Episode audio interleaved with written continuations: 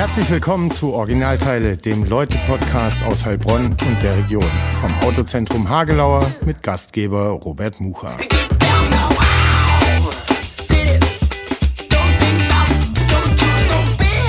Herzlich willkommen zu Folge 62 des Originalteile-Podcasts.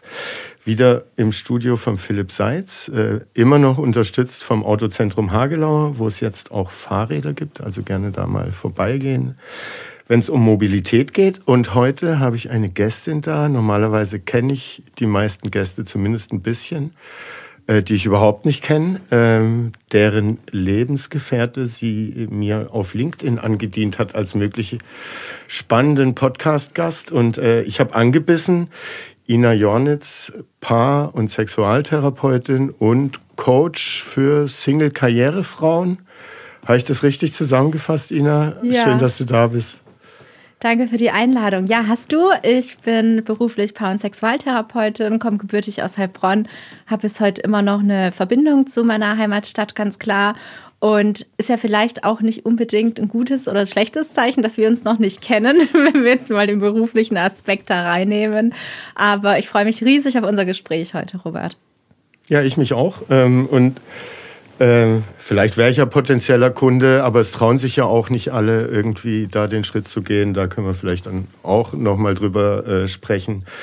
Ähm, du hast mir eine Kurzvita geschickt und irgendwo habe ich auch den Satz gelesen, äh, Rheinländerin im Herzen. Ja. Also warst du auch länger mal weg, ich weiß nicht mhm. wo und wie lange. Also erzähl mal kurz ja. so dein Werdegang von in Heilbronn aufgewachsen, mhm. weg, wieder zurück in die Region, dass man... Mhm so ganz grob weiß, wo es dich überall hin verschlagen hat. Und also, dann gehen wir tiefer rein. Ja, gerne. So ganz weg war ich eigentlich nie. Am Rheinländerin im Herzen, das habe ich bei mir auf der Homepage stehen, weil ich das naturell total gerne mag mhm. dort und mich da auch wirklich sehr ähm, heimisch fühle, obwohl ich dort nie länger gelebt habe. Ich habe einen schönen, auch relativ größeren Freundeskreis in Düsseldorf und was ich dort sehr gerne mag, ist die Offenheit und die Offenheit, die hatte ich schon immer, obwohl ich jetzt ähm, in einer anderen ähm, Region in Deutschland aufgewachsen bin. Aber die macht mich auch so ein Stück weit aus. Und ich hoffe auch, ich kann vielleicht einige Menschen dazu bewegen, sich auch so ein Stück weit zu öffnen heute mit Themen, die sie haben, die sie selbst auch beschäftigen.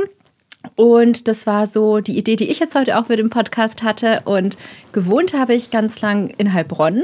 Und dann bin ich Richtung Sinsheim gezogen. Dort habe ich mit meinem Ex-Mann auch gebaut gehabt und bis heute bin ich jetzt eher im Badischen ansässig, sage ich jetzt mal. Ist das noch Kraichgau jetzt? Kraichgau, ja, ganz genau. Das sagt aber jetzt auch nichts mehr über mich aus, als wenn ich jetzt hier wohnen würde. Ich denke immer, das kann man doch dann ganz ja, gut. Ich glaube sogar, ich weiß gar nicht, vielleicht sage ich jetzt ja. auch was Falsches, aber ein kleiner Teil des Kraichgaus gehört, glaube ich, sogar zum Landkreis Heilbronn. Mhm. Oder zumindest ja. Bad Rappenau ist badisch, genau. äh, aber die haben noch das Heilbronner Kennzeichen. Ich habe Heidelberger. Ja.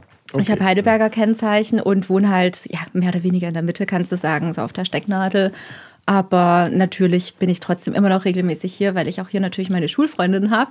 Ganz klar bis heute. Und wir haben jetzt mittlerweile alle Kinder und treffen uns nach wie vor fleißig und quatschen auch gerne mal über unsere guten alten Zeiten. Und dann trefft ihr euch meistens hier in Heilbronn oder ja. äh, äh hast du sie auch schon mal da in Kraichgau locken können? Oder ja, doch, durchaus schon, aber meistens haben wir uns dann doch ähm, vor allem Dingen während der Corona-Zeit dann immer abgewechselt, wo wir uns getroffen haben und haben dann so ein ähm, Cremant-Club-Frühstück gegründet in kleiner Form, damit wir da so ein bisschen unbeschadet durch die Zeit dann auch durchkommen und ja, bis heute ist da echt ein schöner Kontakt geblieben, seitdem wir uns damals kennengelernt haben. Da war ich so um die 15. Okay. Dein Freund hat mhm. äh, in seinem Anschreiben äh, erzählt, du bist echte Seeräuberin, äh, Heilbronner Wissen, äh, das ist dann äh, Böckingen. Äh. ja. ja, erzähl vielleicht mal, wie bist du mhm. Altböckingen Alt, genau. aufgewachsen? Genau. Wie war das? Viel auf der Straße? Mhm. Ähm, war das eine schöne Jugend da in Böckingen? Ähm, mhm. Also für mich war es schön. Ich kann es wirklich ähm, nicht anders benennen. Das war natürlich schon immer ein heißes Pflaster, drücken wir es mal ganz diplomatisch aus. Und ich habe auch am Bürgerhaus direkt gewohnt und am Dorfplatz heißt das bis heute, glaube ich auch. Bin ich letztens auch mal wieder vorbeigefahren, ja. ja.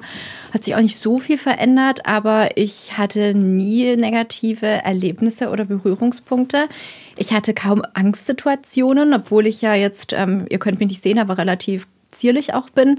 Und für mich war das immer eine spannende Phase. Ich war übrigens auch Zeitungsausträgerin in Altböckingen für den Neckar Express jeden Mittwoch. Und ähm, ja, ich bin da immer total unbefangen an die Sache rangegangen und habe mich an sich, muss ich sagen, wirklich wohlgefühlt. Ich konnte auch mit dem Fahrrad in die Stadt fahren, das fand ich gut. Oder mit der Buslinie, der 1er oder der 5er mhm. waren es bei mir damals. Oder mit den Inlinern, das haben wir auch manchmal gemacht.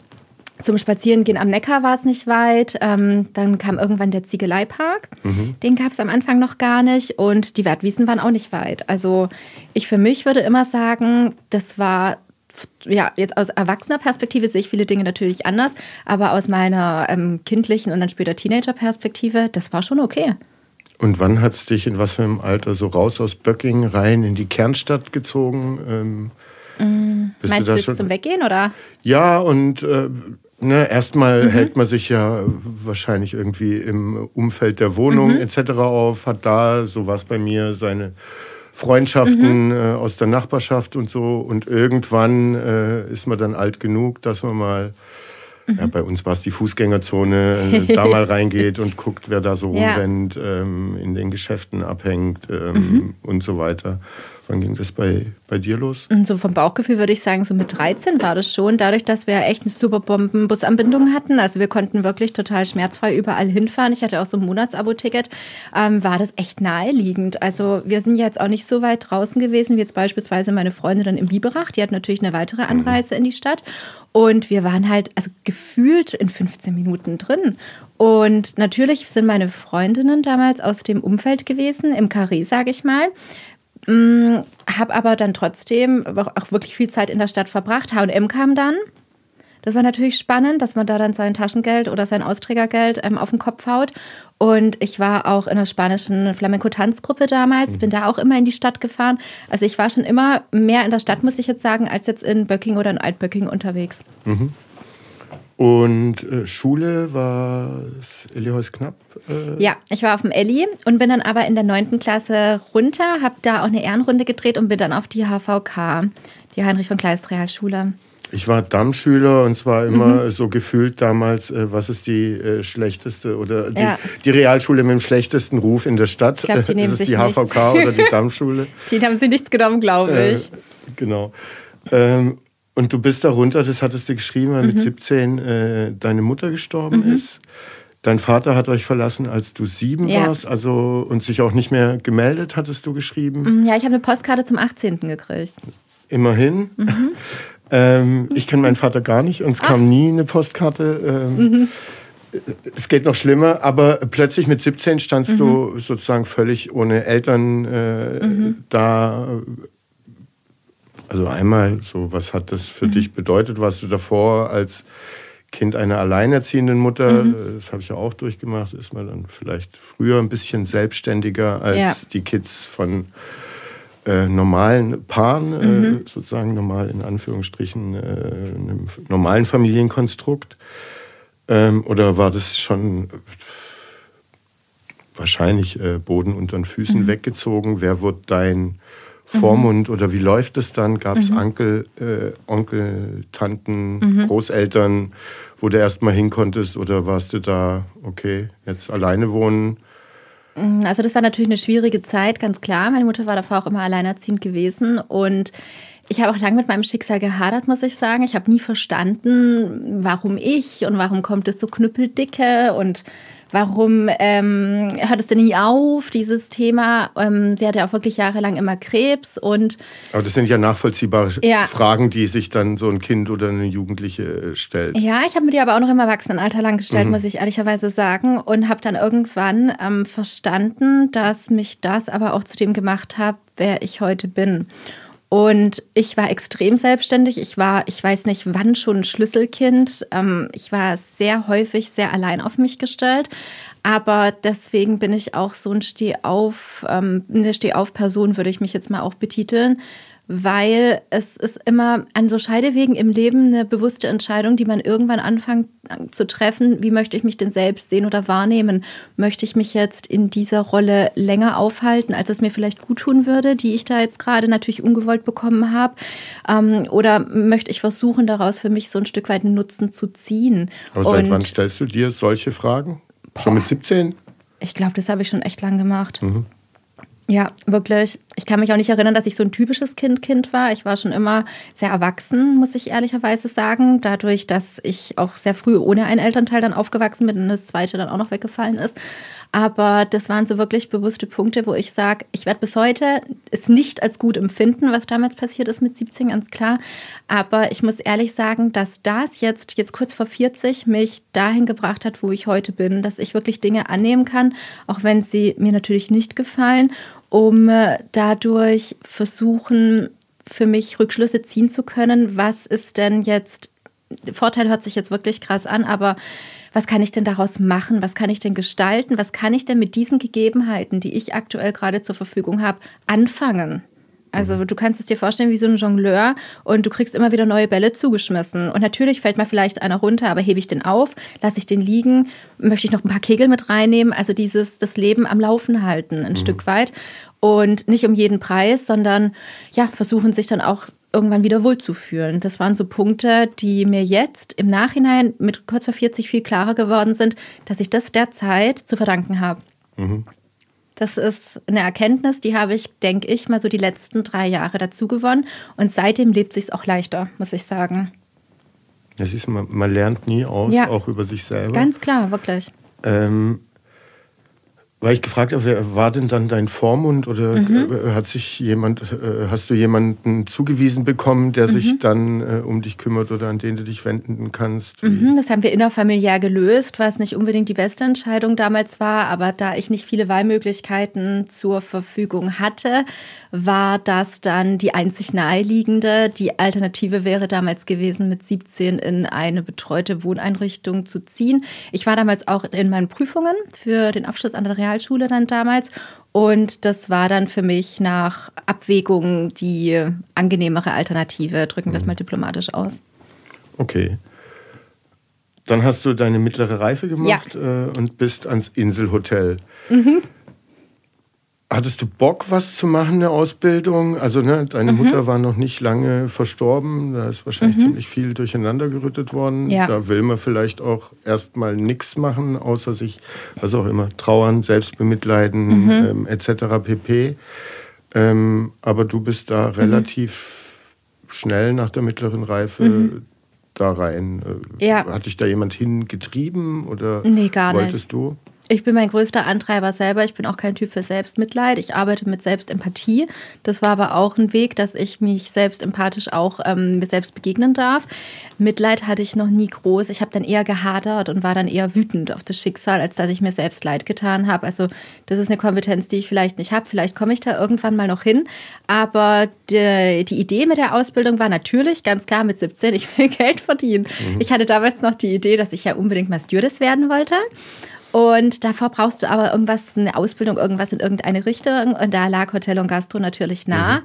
Aber ähm, die Idee, dass das äh, nicht so unbedingt zu mir passt, die habe ich zum Glück schon in der Probezeit direkt gehabt ähm, und bin dann auch sehr zeitnah ausgestiegen. Was war nicht deins? Mhm. Du hattest mir auch geschrieben, mhm. so dass die Arbeit, äh, du hast irgendwann, kommen wir auch noch hin, dann mhm. studiert. Äh, ja. Ähm, und dir hat aber da die Arbeit mit und am Menschen gefehlt. Mhm. In der Hotellerie und Gastro mhm. hat man das ja eigentlich ja. und auch in der Abwechslung und Diversität, die, mhm. also ne, immer neue Gäste, immer neue mhm. Geschichten und so weiter, die ja spannend mhm. sein kann. Äh, war es der Ton da? Ähm, war es der Umgang mit Mitarbeitern? Also früher war die Gastro und Hotellerie, glaube ich, auch noch mhm. ähm, ja, mehr Zucht und Ordnung äh, und da wurde mal mit dem Rohrstock auf die Finger geklatscht, so ungefähr. Ähm, was das? Was hat nicht gepasst? Mhm, es ist jetzt auch 18 Jahre her, also da war ich damals 17 und ähm, ich mache immer viel am Bauchgefühl aus und an Begegnungen mit Menschen und wie wir miteinander umgehen. Egal wie grün wir uns sind oder nicht, aber so eine gewisse Form, die zu wahren, ist mir dann schon wirklich extrem wichtig im Umgang miteinander. Und das hat für mich nicht gepasst. Und dann wurde es ein Autohaus. Ja, und es war wunderschön. Da muss ich sagen, das war wirklich toll, dass das erste nicht geklappt hatte. Dann bin ich ins Peugeot Autohaus Freier in der Cavus-Straße, bin dort als Praktikantin übernommen worden, weil ich ja meine Ausbildung abgebrochen hatte damals, dann auch direkt in der Probezeit. Und das ging dann nahtlos drei Jahre über in äh, eine Bürokauffrau-Ausbildung. Und das war wirklich Wohlfühlen. Das war schön, das war ein toller Umgang. Wir waren drei Frauen, ich glaube circa 15 Männer damals. Und das hat mir wirklich unfassbar gut gefallen. Das ist der einzige Job, den ich jemals hatte, wo ich aus dem Urlaub Postkarten geschrieben habe und mhm. mich auf meine Kollegen gefreut habe. Also da kann ich wirklich nur Positives berichten aus der Zeit. Und immer noch eine Affinität für Peugeots oder französische Autos oder das Auto Interessanterweise habe ich nie ein Peugeot gefahren bis heute. Okay, müsstest du dann vielleicht mal machen. Ähm, und dann, wie ging es danach weiter? Mhm, danach bin ich zur Schweiz. Du hast immer noch in Heilbronn Ja, gelebt, genau. Mhm. Und, ähm, ja, wo habe ich denn da gerade gewohnt? Jetzt überlege ich mal gerade. Ähm, und in welchen Läden hast du dein Puh. Ausbildungsgehalt auf den Kopf gehauen? Oh ja, also das ist, da braucht man einen extra Podcast, aber da können wir gerne noch eintauchen. Da habe ich immer noch in Böcking gewohnt, ist mir jetzt gerade dann in den Kopf gekommen. Und ähm, in welchen Läden habe ich meine Ausbildung das Geld auf den Kopf gehauen. Da war der 18. Geburtstag und dann durftest du ja endlich überall rein. Und das war richtig gut. Also ich muss sagen, die Weggezeit in Heilbronn fand ich spitze. Es ging teilweise los mit Donnerstag in Manhattan zur Chicken Ranch, Freitag ins Green Door und Samstag dann ins Creme und Sonntag wirklich im wahrsten Sinne des Wortes total schaden und montags wieder in die Arbeit.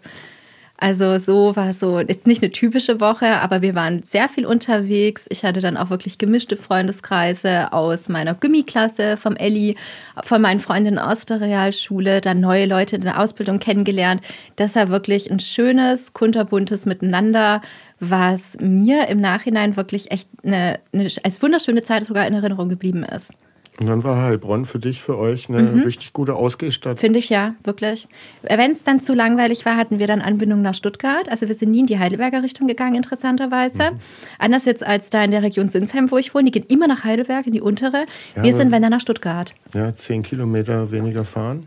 Wahnsinn, geil. Und da waren wir dann da auf, in der Theodor-Heuss-Straße, wenn wir woanders mal hin sind. Aber im Großen und Ganzen, das Barockoko kam ja dann noch irgendwann mit dazu. Dann hattest du da noch eine Alternative mehr. Ähm, dann waren wir mal im Mobilat und dann natürlich äh, in der Laube innerhalb ja. von Wöcking, wo ich ja dann auch gewohnt habe. Die war halt fußläufig. Ich glaube, gefühlt zehn Minuten. Also das war natürlich auch immer attraktiv. Und jetzt, du hast vorher äh, erzählt, äh, du hast immer noch einen großen Freundeskreis hier, mhm. ihr trefft euch regelmäßig. Ja. Wie empfindest du jetzt mit kurz vor 40 Heilbronn als äh, Weggehstadt? Ne? Ich weiß nicht, ob du die äh, Lokalpresse verfolgst oder nicht, mhm. aber das Modehaus Palm ja. schließt im Sommer. Ja. Ähm, das Wollhaus steht schon lange leer. Ähm, jetzt die Insolvenzen dieser Signa-Gruppe, wo dann die Galeria mit betroffen werden ja. kann und vielleicht bald das zweite große Ding leer steht. Ähm, einmal die Dynamik mit Campus, KI etc. pp. Mhm. Und dann aber ja einfach die Probleme, die jede Stadt und Kommune hat, äh, mit mhm. Wohnraum zu teuer, zu wenig da. Äh, gespaltene Gesellschaft teilweise etc. pp. Mhm. Ähm, aber ja, wie nimmst du Heilbronn war als Weggestadt mhm. mit deinen Freundinnen? Also als Weggestadt ehrlicherweise wirklich gar nicht. Und aber gehst du noch weg und dann woanders? Ja, ja. also aber dann in, in anderen Städten, mhm. also in wirklich viel größeren Städten, also Großstädten dann auch, entweder in Stuttgart. Mein Partner, der hat in Stuttgart ein paar Jahre gelebt, bevor er jetzt zu mir gezogen ist vor zwei Jahren. Oder in Heidelberg. Also bei uns mhm. ist wirklich naheliegend Heidelberg, dass man da wirklich in, in die untere Straße geht. Und Heilbronn gar nicht, muss ich ehrlich sagen. Und warum? Du hast es auch eben angesprochen. Ähm, Heilbronn war ja, ja, also als Heilbronnerin kann ich jetzt nicht sagen, dass Heilbronn nie richtig cool war, finde ich jetzt nicht. Wie gesagt, mir hat es wirklich sehr gut gefallen hier.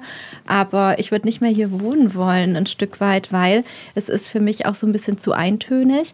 Meine Freundin hat hier ähm, mehrere Bekleidungsgeschäfte und da habe ich das natürlich auch mitbekommen mit dem Palm, dass die schließen. Das ist ja ein Traditionsmodehaus, also für mich auch. Das mhm. als Heilbronnerin ganz klar, da wächst du auch mit auf. Und es verliert immer so ein bisschen mehr an Attraktivität, finde ich auch ein mhm. Stück weit. Und jetzt in meinen kurz vor 40ern zieht es mich natürlich auch eher in die Richtung Kultur, solche Veranstaltungen in die Richtung. Und da ist halt natürlich das Angebot in Heidelberg anders. Ich war jetzt ein paar Mal in Frankfurt. Da ist es natürlich nochmal ganz klar, musst du, kannst du auch nicht vergleichen. Die Stadt ist ja wirklich viel, viel größer. Oder wenn wir dann was machen wollen in die Richtung, gehen wir dann natürlich dann auch nach Stuttgart. Was müsste hier passieren, dass du ab und zu äh, hier Kultur, mhm. zumindest mal dann regelmäßig, weil es hört sich gerade mhm. auch so an, dass du noch nicht mal gucken würdest, was hier kulturell an Veranstaltungen mhm. in der Woche oder in dem Monat mhm. los ist und schon mhm. ja, einfach so fixiert Richtung der Heidelberg, Mannheim, ja. was auch immer, Großstadt bist. Aber was müsste geboten sein, dass Ina Jornitz ab und zu auch mal äh, in Heilbronn, was auch immer, tanzen auf eine Ausstellung ins Theater ja. äh, oder was du gerne machst? Also ich sag, an den Leuten liegt es definitiv nicht, weil hier ist es kunterbunt. Das finde ich spannend. Es sind super viele Zugezogene, allein durch diese extrem großen Konzerne, die wir hier in der Region haben. Also an spannenden Menschen mangelt es hier auf gar keinen Fall. Aber die Leute müssen aus dem Haus gelockt werden. Mhm. Und das ist das, was du jetzt eben noch angesprochen hast. Wie kann man es machen? Beispielsweise, wenn ich jetzt an Heidelberg denke oder ich denke an Düsseldorf oder Frankfurt, die haben richtig coole Kleinmarkthallen, wo du zum Beispiel shoppen gehen kannst, und zwar Food, also Lebensmittel. Dann haben die Day-Drinking-Spots. Denkt man vielleicht an Düsseldorf an Karlsplatz oder gerade auch hier wieder Frankfurt als Stopp. Oder du denkst an München an Viktualienmarkt. Natürlich spreche ich jetzt hier von wirklich viel größeren Städten, aber ich sag mal auch so das Stadtbild ein bisschen attraktiver zu gestalten. Und damit meine ich jetzt nicht, ohne dass ich jetzt irgendwie irgendjemandem böse auf den Schlips treten möchte, es reicht nicht, ein paar Palmen auf den Kiliansplatz zu stellen. Sorry. Mhm. Das ist nicht attraktiv für den Personenkreis, der dadurch auch mal gerne so ein bisschen vielleicht was auch in der eigenen Stadt erleben möchte. Dann hast du es eben auch angesprochen, Shopping ist natürlich auch ein großes Thema. Wenn man irgendwo hingeht und man trifft sich, dann ist es ja auch immer attraktiv, hey, wo kann man denn noch vielleicht vorher ein bisschen bummeln gehen, coole Cafés, wo können wir denn was trinken gehen und so weiter und so fort. Mal so ein paar Spots in die Innenstadt zu integrieren, weil ja, ich muss halt sagen, da hinten beim K3 bis zu den Bahngleisen vor in der Kilianstraße, also da laufe ich eigentlich nie lang. Hm. Es gibt nichts. Also ich meine, es ist ja an sich eine schöne Stadt, finde ich persönlich, sage ich auch ganz bewusst als Heilbronnerin. Die Kirche hat seit x Jahren kein Gerüst mehr, aber es ist einfach unfassbar unsexy. Mhm. Also ich glaube. Sorry, äh, also ich mag Heilbronn. Das soll nee, auf keinen Fall falsch rüberkommen. Nee, überhaupt nicht. Also das sind ja Punkte, die sind, äh, die hast du jetzt nicht exklusiv für dich so als Meinung. Gut. Ich glaube jetzt durch die einmal äh, das Announcement vom Palm im Sommer 24 ist fertig. Mhm. Äh, plus, äh, dass man eigentlich wahrscheinlich tief drin im Thema bin ich nicht, aber eher davon ausgehen muss, dass die Galeria neben der Stadtgalerie ja.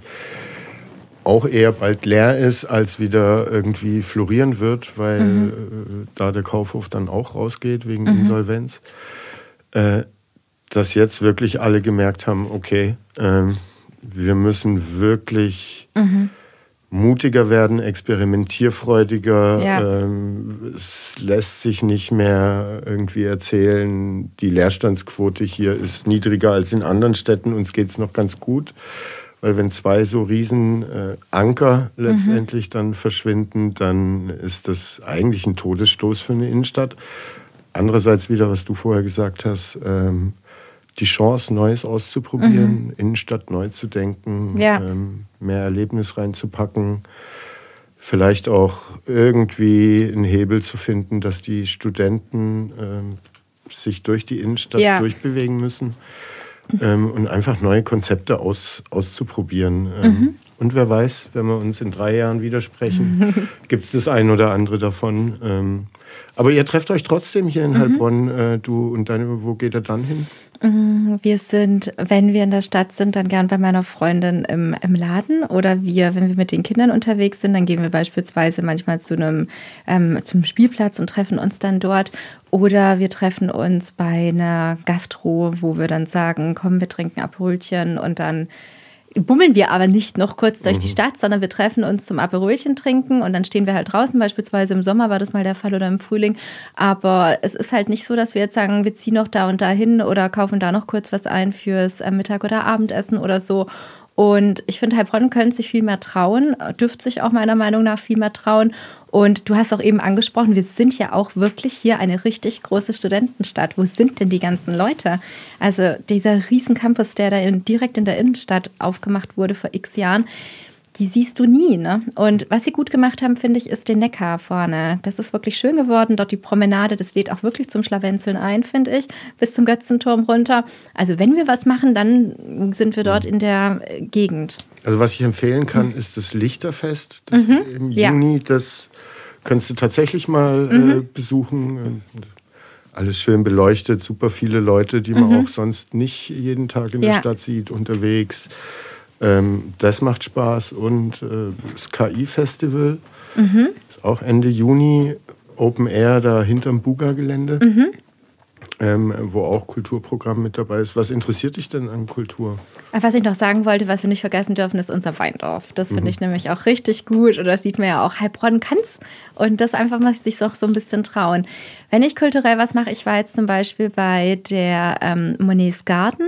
Das ist so eine invasive Ausstellung gewesen jetzt in Frankfurt, wo du auch wirklich Platz nehmen kannst und dich dann von diesen 3D-Lichtillustrationen so ein bisschen verzaubern lassen kannst. Sowas mache ich dann beispielsweise gern. Oder ja, ich war in Heilbronn beispielsweise auch mal, muss ich sagen, ähm, bei einer Buchlesung. Das war im Osjander. Die haben da auch wirklich was mhm.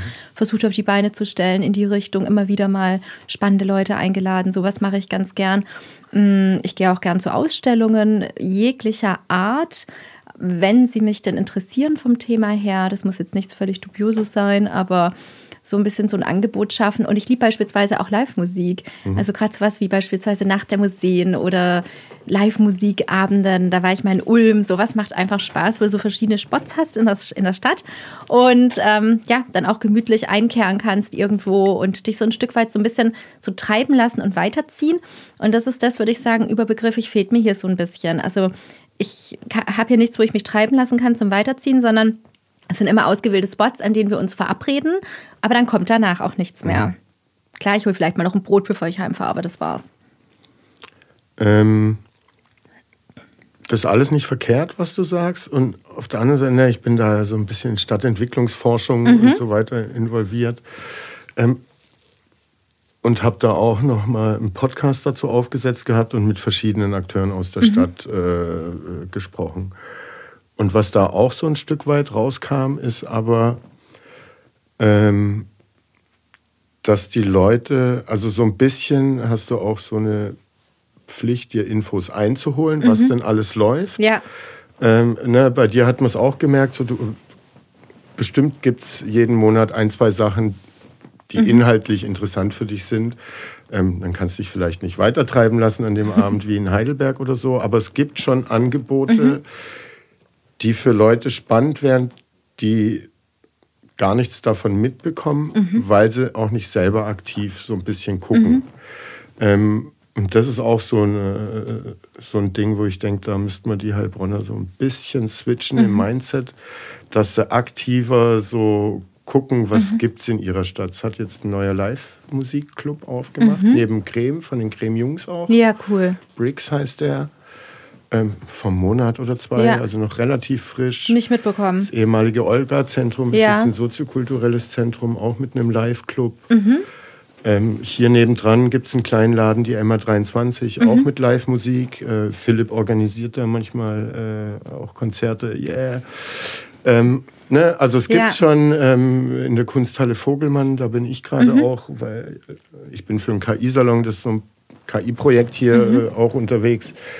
Und da ist gestern eine Ausstellung gestartet, die noch bis Sonntag geht. Da haben Studenten, Designstudenten aus Pforzheim und Informatiker aus Heilbronn äh, KI-Exponate entwickelt, gestaltet, designt und jetzt sind die in der Kunsthalle Vogelmann äh, mhm. und äh, haben auch die Ausstellung konzipiert. Also Anselm Reile war hier letztes Jahr, mhm. also auch ein spannender Kerl. Also ich glaube, es gibt schon Angebote. Noch bestimmt, wie du sagst, punktuell, man muss mhm. gezielt gucken und danach äh, ist vielleicht nicht mehr ganz so viel Angebot da.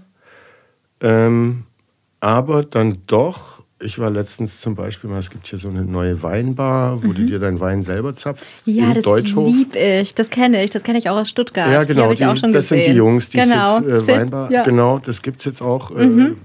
über ein Jahr schon in Heilbronn.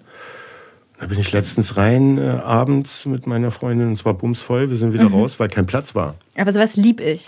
Ja, siehst du. Da also, ist Leben. Ähm, You can come to Heilbronn sometimes. Yes. Ähm, also ne, es mhm. entwickelt sich schon was und ich glaube, jetzt war es so der, der, letzte große, wo es jeder kapiert hat mit Palm und äh, dem mhm. drohenden Leerstand äh, der Galeria Kaufhof dass man wirklich die Innenstadt jetzt sehr innovativ und mhm. experimentierfreudig angehen muss. Ja, und immer wenn ja irgendwo eine Lücke entsteht im Leben, im Stadtbild, dann ist es ja auch die Chance, was Neues zu gestalten. Ja, genau. Und ich liebe das Wort lustvoll scheitern. Also mehr als nicht klappen kann es ja nicht. Ne? Sagt sich so leicht, aber so, das macht das Leben auch ein Stück weit aus.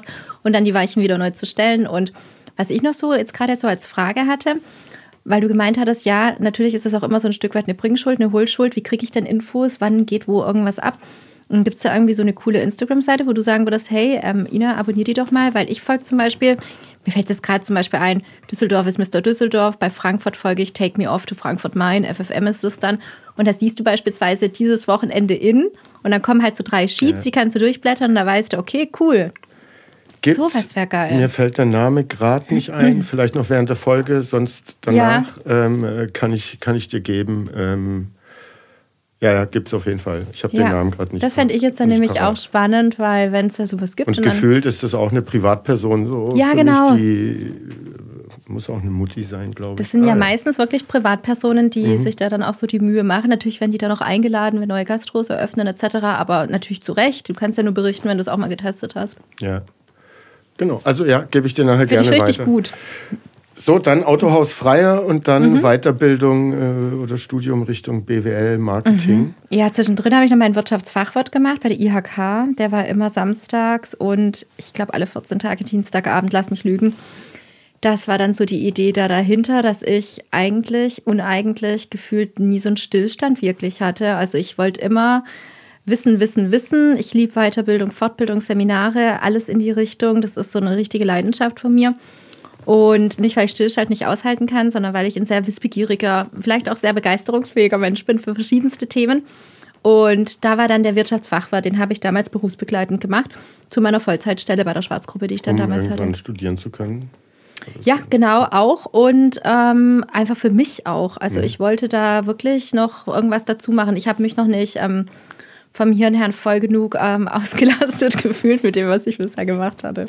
Und was war damals so deine äh, Vision einer äh, Karriere oder eines Berufsweges? Ne? Du warst ja. Marketingstudentin, mhm. so, dann gibt es Agenturen, große Unternehmen, mhm. kleinere, und man macht da irgendwie Marketingkram. Ja.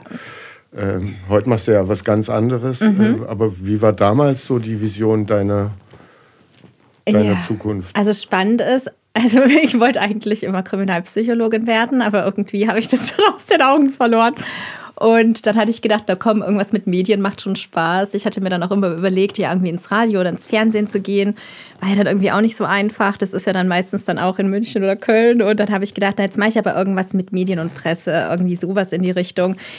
Ja, war dann im Studium auch ganz anders als dann später im Real Life. Die Idee dahinter, die ich hatte, war, ähm, irgendwas Gestalterisches machen zu können, wo ich meine Kreativität, die ich ähm, habe, so vom Persönlichkeitstyp her, dass ich da auch relativ ähm, chaotisch bin. Manchmal kann ich es auch gar nicht ordnen. Dann bin ich wiederum sehr strukturiert bei anderen Punkten. Aber ich habe immer so tausend Ideen, die ich gar nicht zu Papier bringen kann. Und ich hatte so das Gefühl, wenn ich das studiere, dann kann ich so eine Schnittstelle finden zwischen Themen, die mich begeistern und aber auch was, was Gescheites, ne? BWL, das ist solide und das hast dann für immer. Und das war so die Idee, die ich dahinter hatte. Und ich war natürlich auch schon in dieser Wirtschaftsschiene dann drin. Durch diese Ausbildung in mhm. diesem Element oder in diesem Sektor, sage ich jetzt mal, ähm, bin ich da einfach ja weiter in dem Thema geblieben. Und da war ich so Anfang Mitte 20, würde ich sagen, war das zu der Zeit. Genau. Da hatte ich dann auch meinen Ex-Mann schon kennengelernt und habe auch sehr jung geheiratet. Also das ist dann so in dem Lebensbereich gewesen. War auch eine schöne Zeit.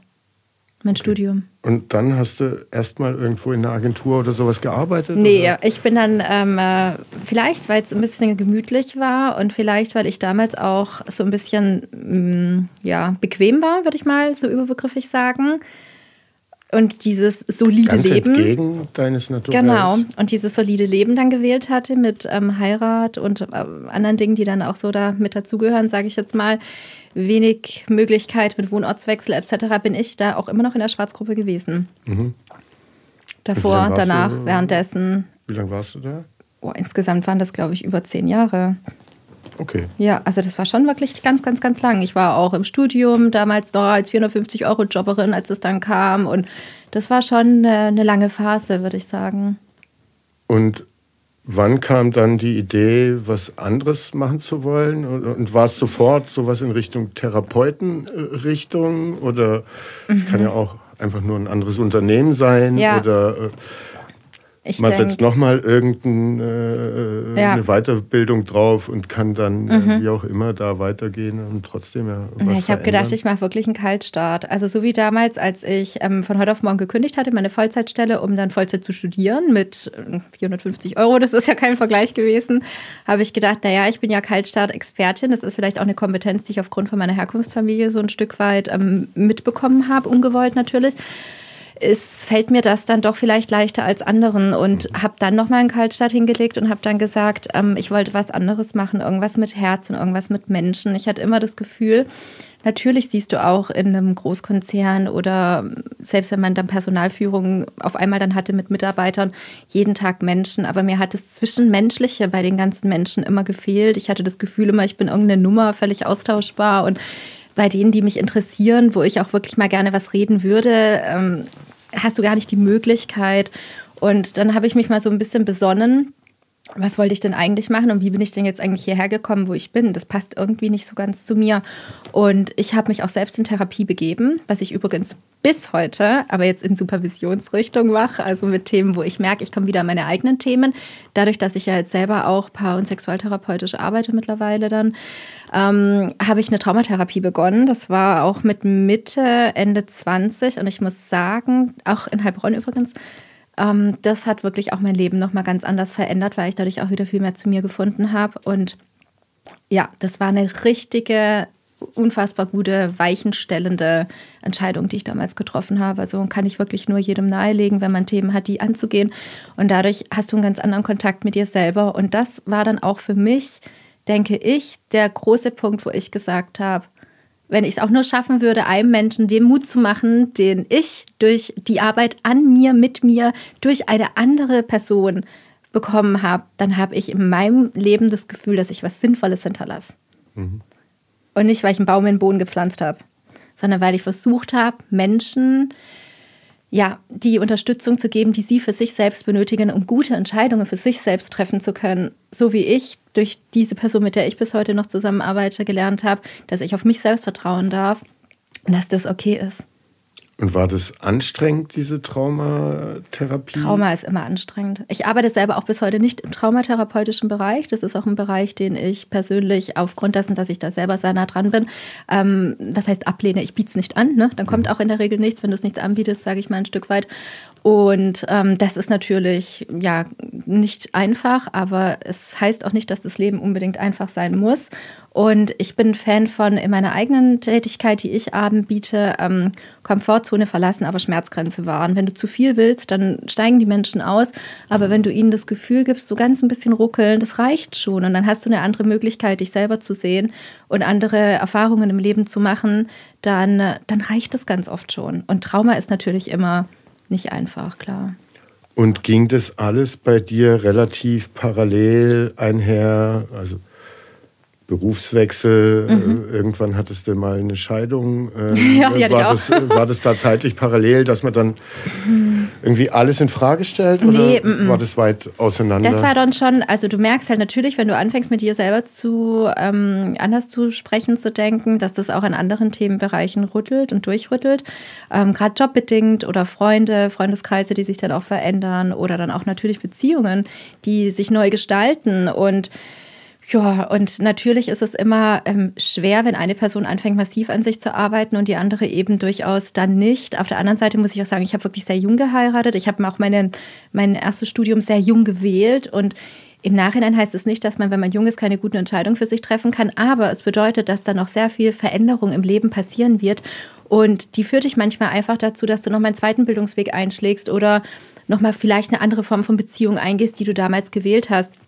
Und nicht, weil die schlecht war, auf gar keinen Fall, sondern weil weil es jetzt einfach anders ist. Und das ist so rückwirkend, würde ich sagen, ähm, ja, war, waren da schon viele Jahre dazwischen. Doch, locker. Okay. Bestimmt so fünf, sechs, würde ich mal sagen. Aus dem Bauch heraus, einfach jetzt mal, ohne nachzudenken. Und äh, in die therapeutische Richtung zu gehen, hat dich sozusagen die Traumatherapie zu inspiriert und ja. die Erfahrung, die Und ich hätte es direkt machen sollen. Also ich hätte es wirklich direkt machen sollen, bevor ich BWL studiert hätte. Ich hätte wirklich diesen Weg. Ich wollte immer Kriminalpsychologin werden.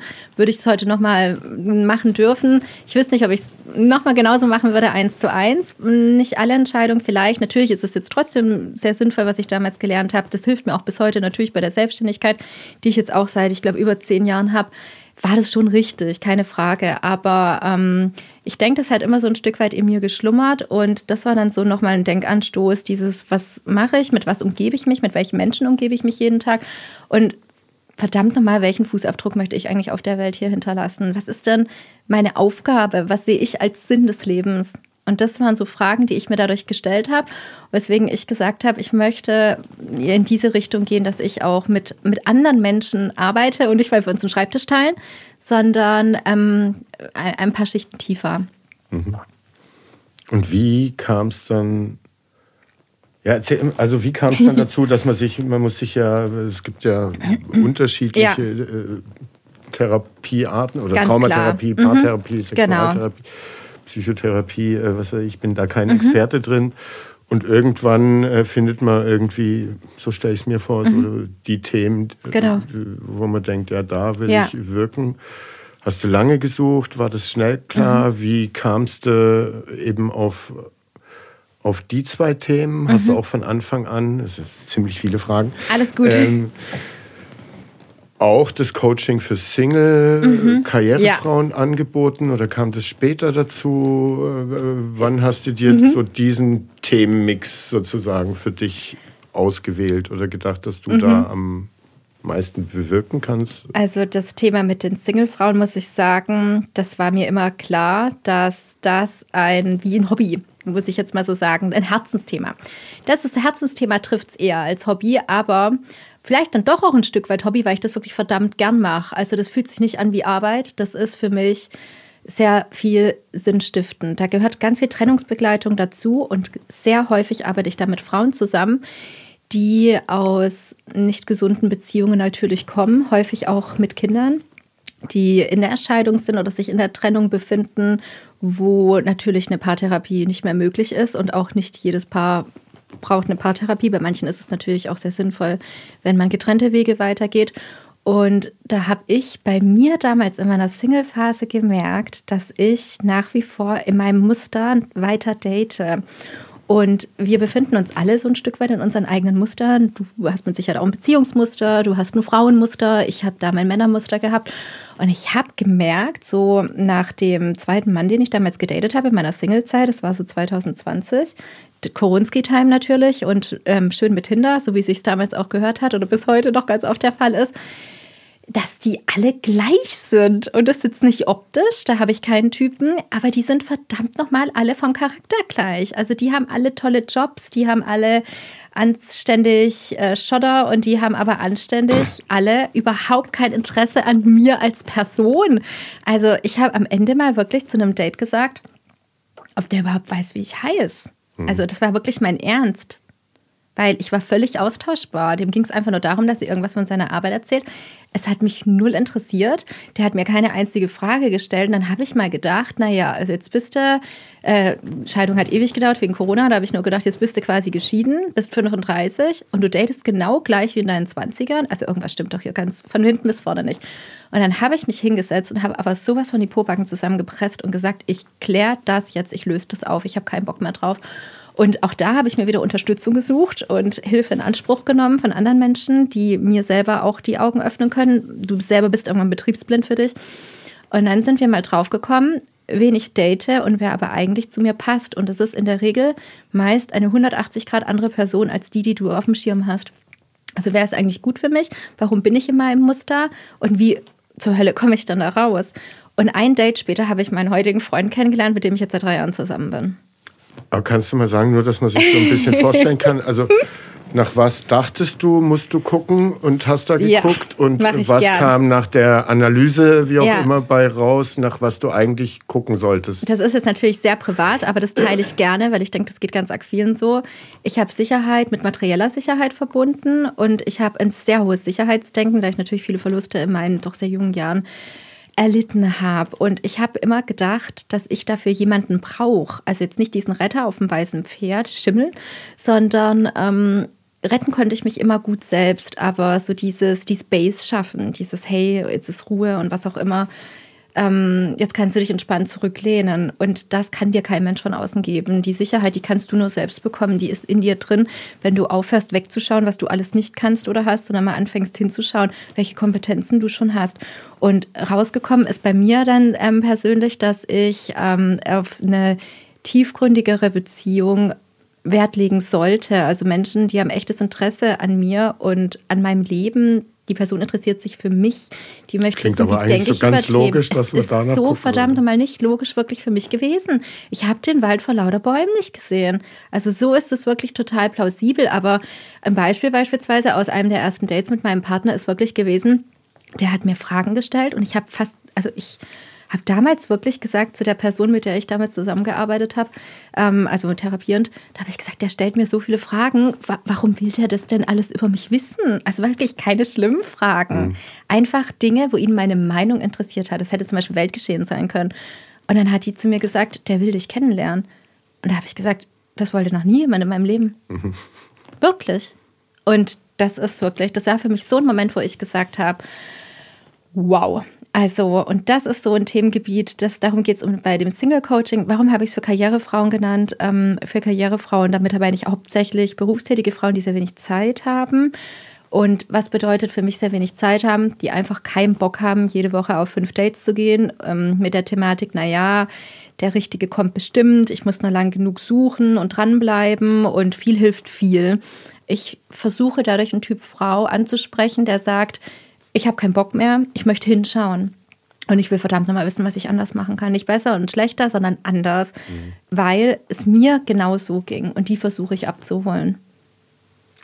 Und melden sich da viele? Viel ja, aber nicht viele eignen sich dafür. Du musst nämlich hinschauen wollen und nicht, weil Sigmund Freud mäßig in der Kindheit gebuddelt wird, sondern du kannst dir das vorstellen, wie wenn wir jetzt so einen Spiel, Spiegel durch den Raum geben lassen und du kannst den Spiegel die ganze Zeit weiterreichen, dann schaut er rein, dann schaue ich rein.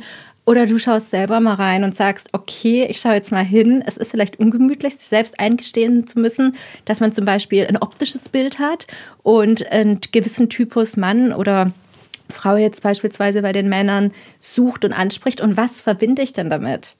Da steckt immer irgendwas dahinter. Und wenn du das hast, dann kannst du es anders machen. Dann kannst du es auflösen. Und nicht, weil es schlecht ist, sondern weil du dir da natürlich auch viele Möglichkeiten nimmst und mal so ein bisschen deine, ähm, deine Brille so ein Stück weit zu erweitern, den Radius. Das schafft Möglichkeiten für neue Menschen in deinem Leben, die du sonst gar nicht hattest. Und ich bin mir sicher, dass ich meinen Freund niemals kennengelernt hätte, wenn ich beispielsweise das nicht durchlaufen hätte, den Prozess. Ganz klar, ich würde nach wie vor, drücken wir es mal sehr diplomatisch aus, den Typ Anzugträger daten. Und der würde aber nicht mit mir eine Morgenwanderung zum Sonnenaufgang machen. Der wird sich vielleicht ähm, Frühstück ans Bett bestellen. Aber das Leben findet irgendwo anders statt, zwischendrin. Was ich mich da noch gefragt habe, Mhm. also weil es Karrierefrauen hieß, ähm, und dann sind wir jetzt auch in Zeiten, äh, wo der Feminismus präsenter ist, ähm, äh, Mhm. Ja, Power to the Females und so weiter. yes. Äh, und dann liest man auch immer Schlagzeilen oder hört es hier und da mal, äh, dass Männer unsicherer sind, Ja. äh, wie sie gegenüber Frauen auftreten Ja, dürfen, sozusagen Mhm. aus einer sozialen, gesellschaftlichen Sicht drauf. Mhm. Was, darf ich noch die Tür aufhalten, so ein ganz simples Ja. Beispiel, oder ist das schon übergriffig? Ähm, Auf der anderen Seite, ne, wenn man als Frau einen Karriereweg eingeht oder als Mann, äh, bedeutet das ja immer, dass irgendwo anders Zeit weggeht Ja. oder Energie man nicht reinstecken kann, die man da reinsteckt. Also das Bewusstsein dafür, dass irgendwas halt auch weniger wird, Mhm. wenn man sich für so einen beruflichen Weg entscheidet. Und die Frauen dadurch vielleicht auch weniger Selbstsicherheit entwickeln, was sie denn wollen mhm. oder wie ja. da eine Balance zu schaffen ist. Ähm, irgendwo hat man vielleicht dann doch auch die Sehnsucht, äh, da so ein Safe Space bei, mhm. in, in einer Partnerschaft oder bei einem Mann zu finden. Aber darf, darf ich die noch haben, wenn ich eine starke Frau bin, ja. so wie der Mann äh, sich fragt, darf ich noch eine Tür aufheben oder ja. darf ich noch irgendwie so und so flirten oder muss ich da vorher einen Antrag noch mal irgendwie ausfüllen vorher, mhm. ähm, dass das alles nicht falsch aufgefasst wird? Ähm, wer ist da, also welches Geschlecht ist da vorsichtiger oder hat mehr mhm. Probleme, sich aufs andere Geschlecht einzulassen oder mhm. Du bist äh, nur im Hetero-Bereich äh, unterwegs. Jetzt aber ausschließlich beim Single-Coaching. In der mhm. Sexualtherapie arbeite ich interessanterweise überwiegend mit Männern. Mhm. Also da fühle ich mich auch wirklich extrem wohl und ich bin absoluter Männer-Fan. Ich bin auch ein totaler Frauen-Fan. Ich bin aber auch für ähm, alle anderen Geschlechtsidentitäten, die sich vielleicht noch finden möchten oder sich auch schon gefunden haben, irgendwo in between oder wo auch immer, totaler Fan. Und ich bin eine ganz klare Verfechterin der Meinung, Authentizität schlägt alles. Und wenn du das Gefühl hast, es ist schön, dass du die Tür aufhalten möchtest, dann mach das. Wenn du das Gefühl hast, du bist jetzt Mitte 30, du hast wirklich Sehnsucht nach einer eigenen Familie, du möchtest jetzt auch schauen, dass du vielleicht dir noch mal was aufbaust im Privatbereich, wenn da jetzt dein Job schon am Rundlaufen ist, sage ich jetzt mal dann mach es, fühl hinein und fühl nicht weg, weil wenn du mit dir selber in Kontakt bist und du stehst hinter deinen Entscheidungen, du triffst die Entscheidung, beispielsweise nehmen wir jetzt dein Türbeispiel und du hältst die Tür auf, dann übernimmst du dafür die Verantwortung. Ob sie jetzt beispielsweise sagt, wenn wir jetzt mal in diesen Rollen weitersprechen, äh, danke, Tür aufhalten kann ich selber oder oh, verliebt, süß von dir, danke. Und ich meine aber noch den Schritt davor, das ist ja schon ja. sozusagen der Ratschlag oder wie ja. findest du dir selbst, aber wie du das wahrnimmst, so welches Geschlecht ist gerade unsicherer beide. oder hat da mehr mit sich zu kämpfen? Ähm, hält sich das die Waage? beide, finde ich. Genau. Ich finde wirklich, Verunsicherung besteht auf beiden Seiten, weil wir so viele Impulse von außen bekommen. Natürlich auch extrem durch Social Media, ganz klar, oder durch diese ganze ähm, Thematik, die jetzt auch in sämtlichen Sparten dann auch immer wieder aufkommt. Aber auch hier wirklich dieses, ich weiß, was, was ich möchte. Also kenn deine Werte, deine Ziele und weißt so ein Stück weit, für was du stehst. Ich liebe das Wort Positionierung Positionierung. Positionier dich irgendwo. Und nicht, weil das das Nonplusultra ist, sondern weil du sagst, hey, ich teste das jetzt mal für mich aus. Wenn es jetzt nicht funktioniert, lustvoll scheitern. Und dann kann ich es beim nächsten Mal anders machen. Nicht besser oder schlechter, sondern anders. Also wirklich übernimm die Verantwortung für dein Leben, triff Entscheidungen und erlaub dir aber Korrekturmöglichkeiten. Also das muss jetzt nicht so für immer sein, weil du sagst, ja, ich bin jetzt aber hier und das ist jetzt mein Ding und zum Beispiel, ich bin jetzt total die Karrierefrau und jetzt darf ich aber keine Kinder kriegen, sondern nein, spür hin und fühl in dein Bedürfnis hinein und bei den Männern ganz genauso. Ja, Macho war x Jahre lang in, beispielsweise als ich damals noch in meiner äh, Ausgehzeit war, also jetzt mal so gefühlt 20 Jahre her, war das nochmal so ein bisschen anders, aber nur weil das damals das Richtige war und du bist jetzt heute vielleicht vielleicht wieder neues Single, bedeutet das ja nicht, dass du dich heute noch mit deiner Rolle von damals wohlfühlst, sondern wer bin ich denn heute und was möchte ich denn eigentlich? Für was stehe ich? Und dann kannst du auch mit Gegenwind umgehen, weil um was geht es denn im Dating? Es geht darum, herauszufinden, zu wem passe ich und wer passt zu mir. Und dann ist es ja okay, dass nicht jeder Mensch zu dir passt und du nicht zu jedem, weil du möchtest ja für dich eine passende, hoffe ich mal, Persönlichkeit treffen und nicht mit egal wem, sage ich jetzt, in dein Leben starten. Und wie schwer fällt es den Leuten, sich zu positionieren oder rauszufinden mhm.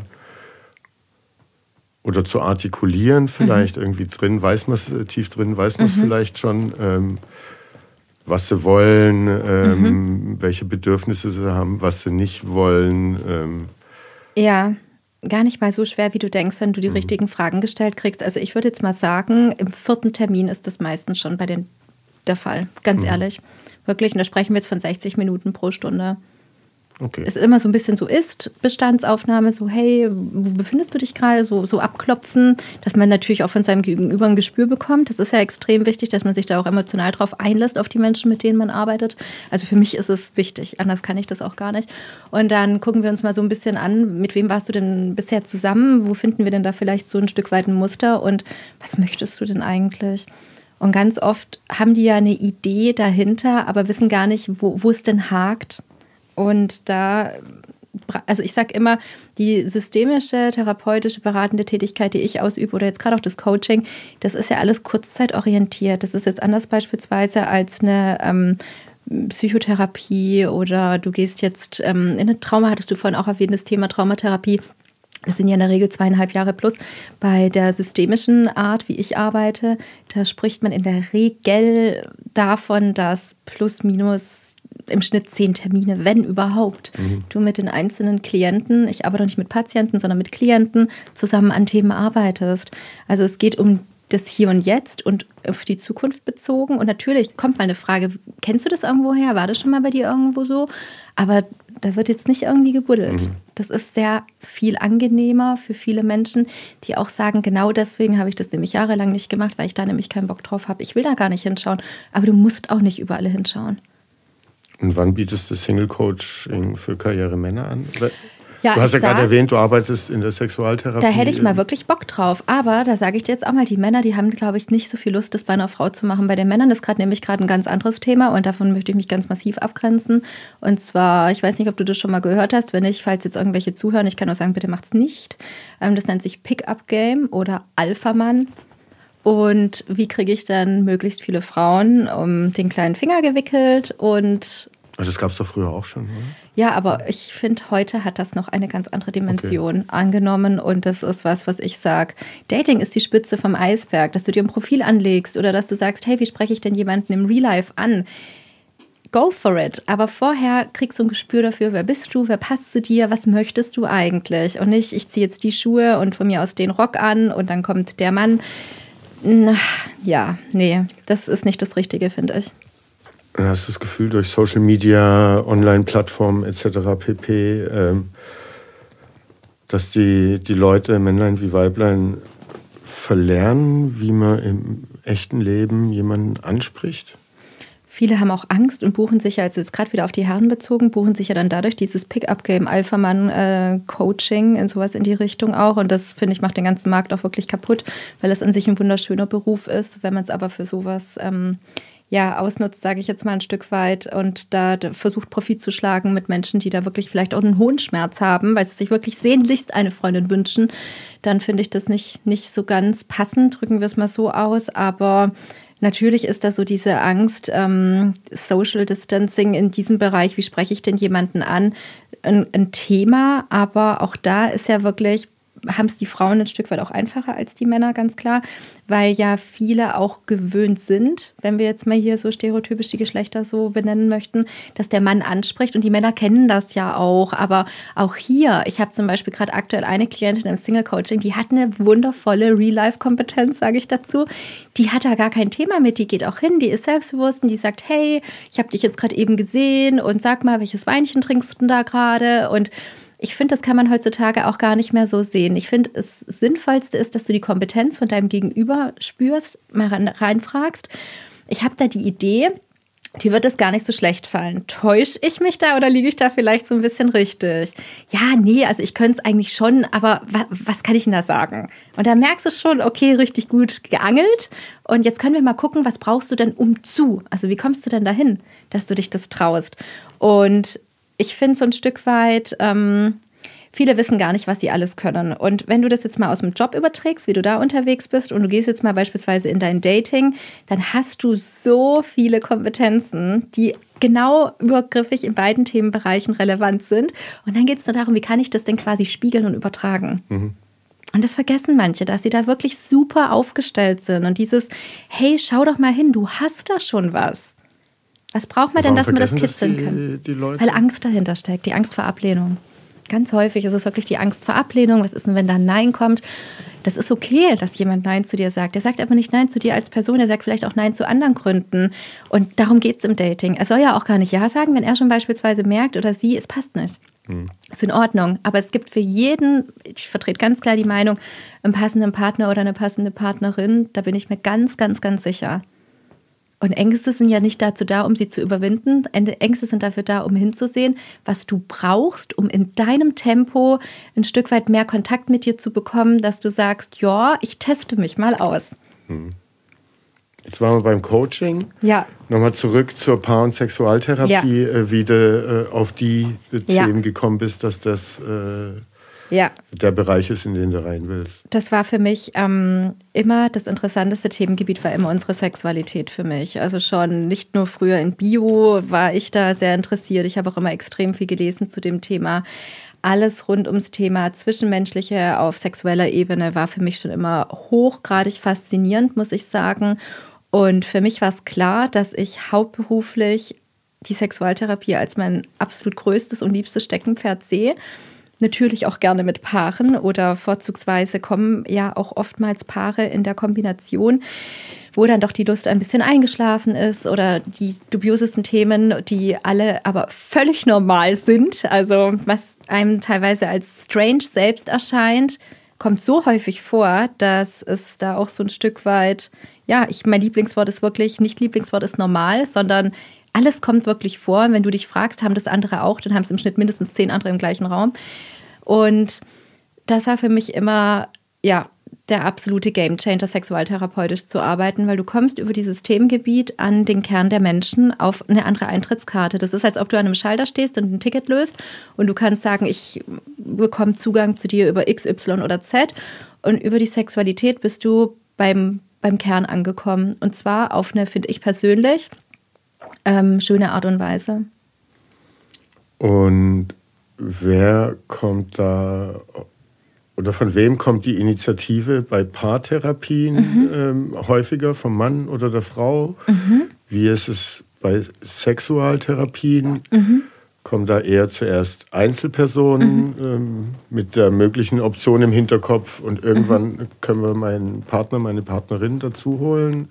Wenn ich aber erst mal ergründet habe, Mhm. äh, was da los ist oder wie ich es formulieren kann, wie, wie kann ich mir das äh, Mm, Interessanterweise, Sexualtherapie kommen die meisten online. Also da wollen auch wirklich die wenigsten vor Ort einen Termin. Das macht für mich persönlich überhaupt gar keinen Unterschied. Also ich arbeite online genau gleich wie in der digitalen Variante.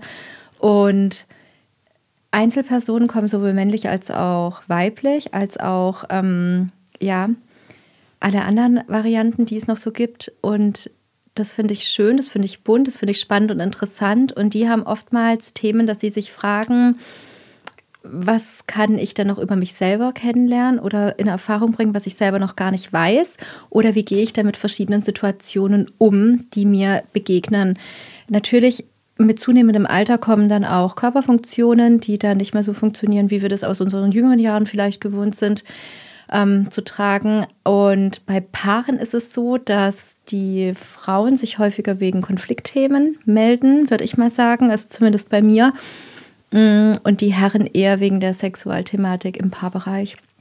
Also ich hatte nicht seltenst Männer, Herren, die anrufen, weil die Lust und Leidenschaft etwas weniger geworden ist in ihrer Langzeitbeziehung und sie gerne ihre Frau vorbeisenden würden, dass ich die mal wieder einstelle. Drücken wir es mal so aus. Ja, interessante Idee, denke ich mir da immer, wie das denn die Frau sieht. Ja, ähm, ja, sie ist ja schließlich das Problem und ich liebe aus der Paartherapie diesen Satz 1 und 1 ist 1. Also wenn eine Person ein Thema oder ein Problem hat, dann hat die andere das in der Beziehung gleichermaßen auch. Und es liegt nicht an einer Person, dass es mehr oder weniger langweiligen oder spannenden Sex gibt. Es ist wirklich 50-50 bei beiden. Und nur weil eine Person mehr Lust hat und die andere weniger, das ist übrigens bei allen Paaren so, dass eine Person mehr Lust hat und die andere weniger, das kann sich auch verändern, wenn die einzelnen Personen mit neuen Partnern zusammenkommen. Also diese Rolle muss nicht immer die gleiche sein von Beziehung zu Beziehung. Dann geht es aber darum, wie kann man das denn gestalten? Und die Person, die weniger Lust hat, ist nicht das Problem.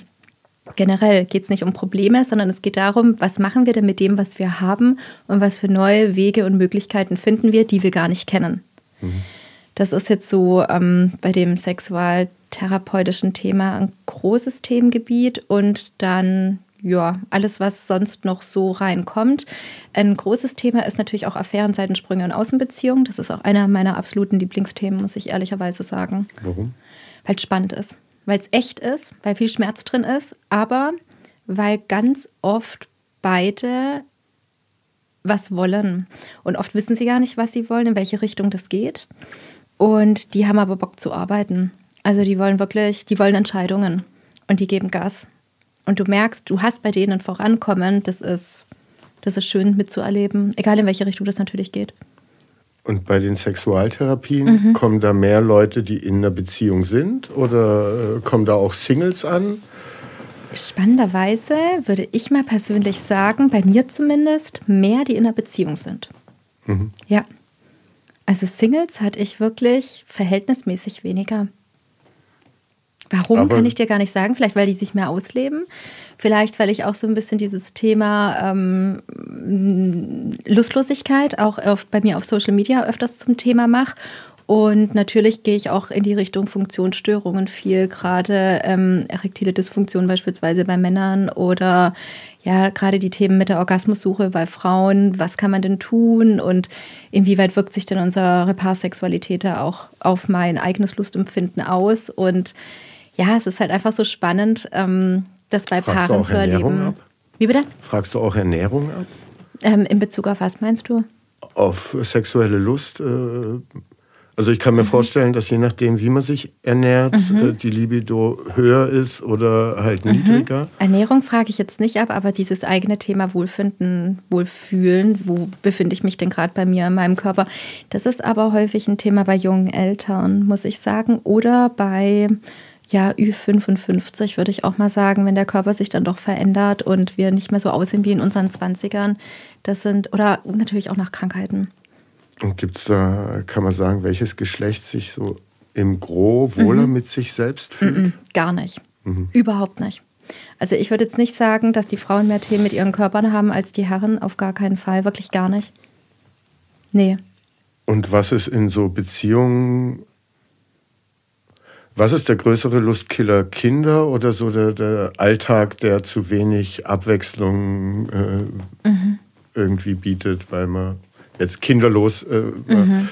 da seinen 9-to-5-Job hat, beide mhm. ähm, und äh, sowieso in den Zeiten irgendwie dann immer mehr äh, Krisen ja. kommen, die, an die man zu denken hat oder zwangsläufig denkt. Mhm, also jetzt mal nur auf die Sexualität bezogen. Und sich vielleicht auch nicht mehr so viel Mühe gibt wie am Anfang, ja. als man noch in so einem ähm, hoffe ich, hoffentlich gefalle ich oder erober ja. ich oder was auch immer. Also der Modus hört ja irgendwann auch auf. Ja, aber nicht bei allen Paaren. Also mhm. das ist auch spannend, aber bei denen, wo es nicht aufhört, die kommen nicht. also die kriege ich nicht mit. Aber es hört nicht bei allen auf. Und ähm, der größ die größte Herausforderung, drücken wir es mal so aus, ist natürlich der Umgang mit Nachwuchs. Und wenn man dann auch ein Kind hat, dann kommt vielleicht noch ein zweites dazu. Und das hat die für mich die größte Herausforderung für die Paarsexualität bei den Paaren, ja, so in den 30er, 40ern. Mhm. Später kommt es dann, wie gesagt, mit den Körperfunktionen dann noch dazu oder dieses, jetzt sind wir aber wirklich schon 30 Jahre zusammen, was können wir denn noch machen? Ich habe zum Beispiel gerade ein paar in der Sexualtherapie, da ist er 68 und sie 60 und sie wollen, die Kinder sind natürlich alle erwachsen oder aus dem Haus und die wollen aber jetzt für sich herausfinden, also jetzt läuft es ja nicht mehr so wie früher, also mal, sage ich jetzt mal, hochheben und packen, das ist halt nicht mehr so möglich mit zwei Bandscheibenfällen. Was können wir denn noch Neues lernen? Mhm. Und da denke ich mir, geil. Und das macht so einen Spaß, das kannst du dir nicht vorstellen. Die haben so Bock da drauf. Also die kommen auf Ideen, da denke ich mir auch immer, Leute, ich kann von euch lernen. Klasse. Ein toller Austausch darüber. Die sind happy, die kamen nach vier Termine und nicht wieder. Also und reden so 60-Jährige offener mhm. und ungezwungener, mit weniger Hemmschwelle mhm. äh, über äh, Sexualität und da ihre Themen oder mhm.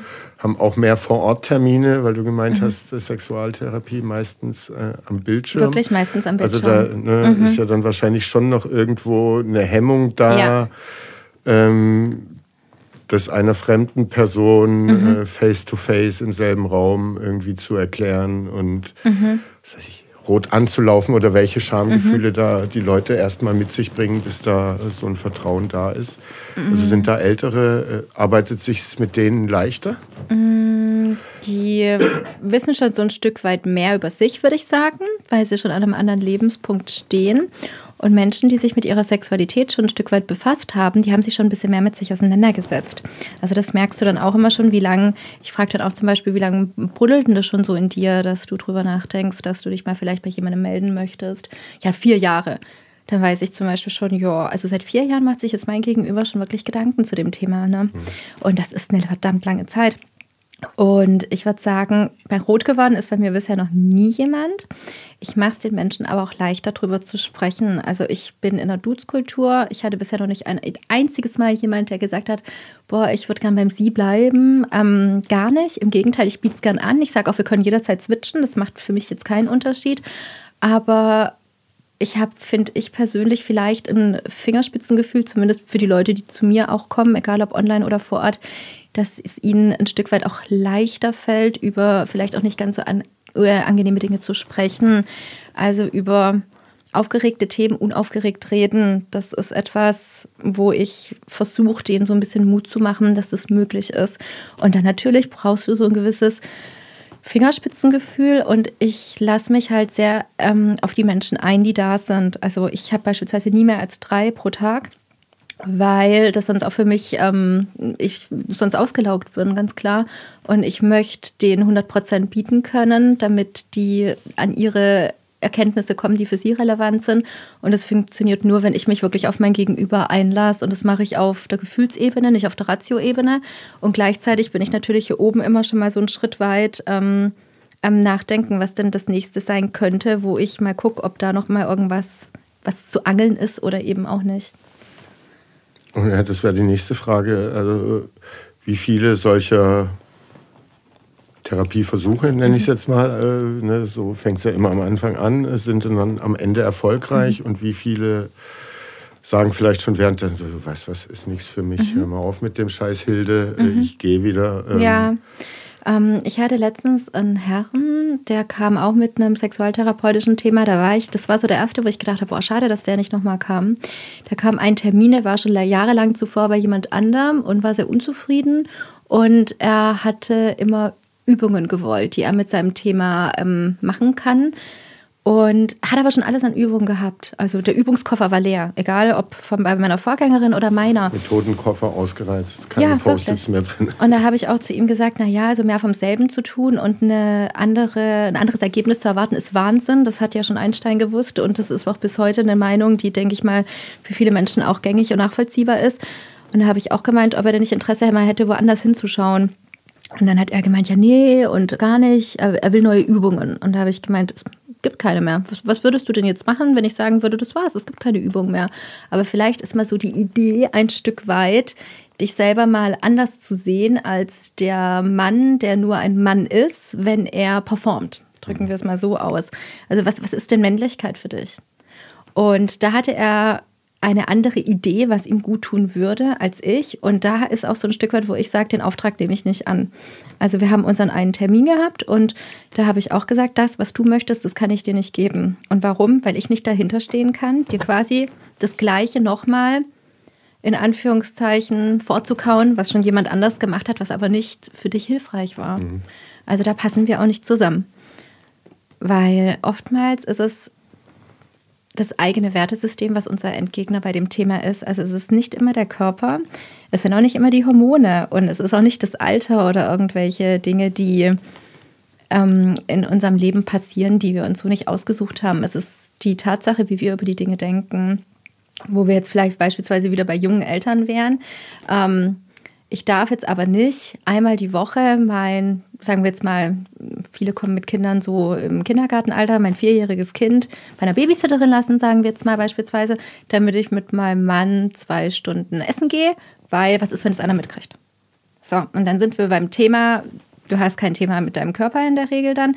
Du hast vielleicht auch kein Thema mit deinen Körperfunktionen oder Hormonen, sondern das ist das Wertesystem, was dich so ein Stück weit in deine eigenen Schranken zwingt, dass du das, was du gerne machen würdest. Ich würde gerne mal wieder echt gerne auf ein Date mit dir gehen für zwei Stunden abends, aber wir machen es nicht, weil was denken denn dann die Nachbarn? Das gibt es immer noch? Boah. Hoi, Also ich würde sagen, das ist 90 Prozent aller Leute, die zur Sexualtherapie kommen, haben ein Thema mit ihrem eigenen Wertesystem. Okay. Das ist Wahnsinn. Also, ja. Das hatte ich jetzt. Überrascht mich jetzt, ja. Auf alle Fälle. Kann ich nicht, darf ich nicht, sollte ich nicht. Also was andere dann über sie denken, ja. sozusagen. Mhm. Verrückt. Genau. Wie siehst du denn die äh, Zukunft der Therapie und Coaching? Hast du dich mhm. schon mal mit KI und Coaching auseinandergesetzt? Ja. Äh, meinst du, das könnte dir helfen? Mhm. Ähm, ich finde es auf alle Fälle spannend. Ich sage, natürlich kannst du keine Gefühle über KI ähm, gegenüber einem Menschen im Dialog aufbauen. Da bin ich natürlich ganz klar der Meinung, dass wir da noch so ein bisschen unser eigenes Empfinden dafür brauchen, um auch Zugang zu den Menschen und zu ihren Themen zu bekommen um uns da auch wirklich voll auf sie einzulassen. Ich denke aber, dass es auf gar keinen Fall mehr wegzudenken ist. Ich finde es spannend, inwieweit ich persönlich schon sehe, welche Texte beispielsweise gerade auf Social Media oder wenn du gerade in dem Bereich unterwegs bist, ähm, schon mit KI geschrieben worden sind. Also ich finde, ich weiß nicht, das siehst du bestimmt auch. Du merkst es wirklich an der Struktur, wie die Texte aufgebaut sind. Ich sage aber, wenn die so geschrieben sind, dass sie Menschen dazu ermutigen, sich mal mit sich selbst auseinanderzusetzen in dem Themenbereich, dann ist es, finde ich, ein Zugewinn für alle. Ich glaube, es geht nicht nur um geschriebene Texte. Mhm. Wir haben letztes Jahr im Dezember vom KI-Salon aus einen Workshop durchgeführt, KI und Coaching. Ja. Äh, da haben wir Leute aus HR-Abteilungen mhm. angesprochen, aber auch so Coaches, äh, Therapeuten wie dich, die da selbstständig unterwegs sind. Ähm, und den Workshop geleitet hat äh, Rebecca Rutschmann heißt die, die so ein äh, Coaching-Startup, äh, mhm. KI-basiertes, gegründet hat. Und ne, die Zukunft wird schon dahin gehen, dass das zumindest ein mhm. äh, sehr hilfreicher Assistent ist. Mhm. Also wenn der mit jedweder Therapeuten, Coaching, Psychologie, Literatur, die es gibt, trainiert ist. Mhm wenn die Leute auch zumindest beim Erstkontakt oder überhaupt äh, weniger Probleme haben, offen zu sein. Also mhm. am ehrlichsten sind wir zu Google. Ne? Äh, Google kennt äh, dich besser ja. als dein Partner wahrscheinlich. Ähm, oder bei ziemlich vielen Menschen ja. ist es so, äh, dass man dann vielleicht auch weniger Probleme hat, so mhm. ein KI-Coach erstmal wirklich offen 100 Prozent alles darzulegen und nicht vielleicht die letzten 5 Prozent noch wegzulassen, weil man sich dann vielleicht mhm. doch ein bisschen irgendwie für einen Gedanken, Fetisch oder was auch immer äh, schämt. Mhm. Ähm, ja, dass das, äh,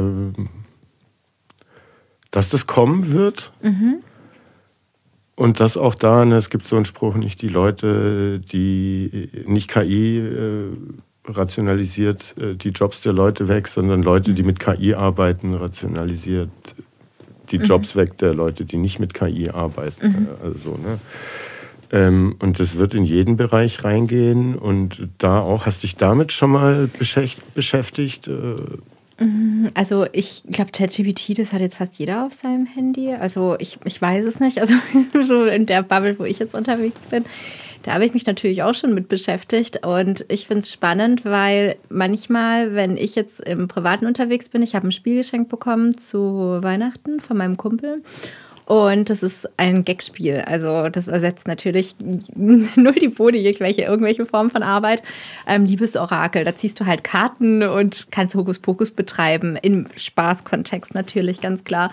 Und da beispielsweise finde ich es auch spannend, da haben wir uns auch immer die Fragen über KI gezogen, weil wir irgendwann nicht mehr wussten, was wir dem Liebesorakel noch alles für Fragen stellen sollen. Und ich nutze das auch ganz gern mal im Alltag, wenn ich irgendwie so einen Hänger habe und denke so, wow, ich äh, bin jetzt gerade betriebsblind für mich selbst oder ich habe gerade irgendwie ähm, ich bin da oben auf dem Elfenbeinturm und ich habe das Gefühl, ich, äh, die Menschen verstehen mich gerade gar nicht. Ähm, wie kann ich das dann irgendwie noch so ein Stück weit mich anders ausdrücken oder runterbrechen auf irgendwas anderes, wo ich gerade gar nicht sehe? Da finde ich das schon auf alle Fälle hilfreich. Ich denke natürlich eine Therapie ersetzen oder was auch immer kann so ein Stück weit äh, vielleicht nicht. Ne? Genauso wie du mit einer Haarpackung aus dem DM deine Haare auffärben kannst. Ich sage, das Friseurergebnis ist in der Regel dann trotzdem nochmal ein anderes. Aber ich finde es immer wichtig, dass man sich davon nicht verschließt.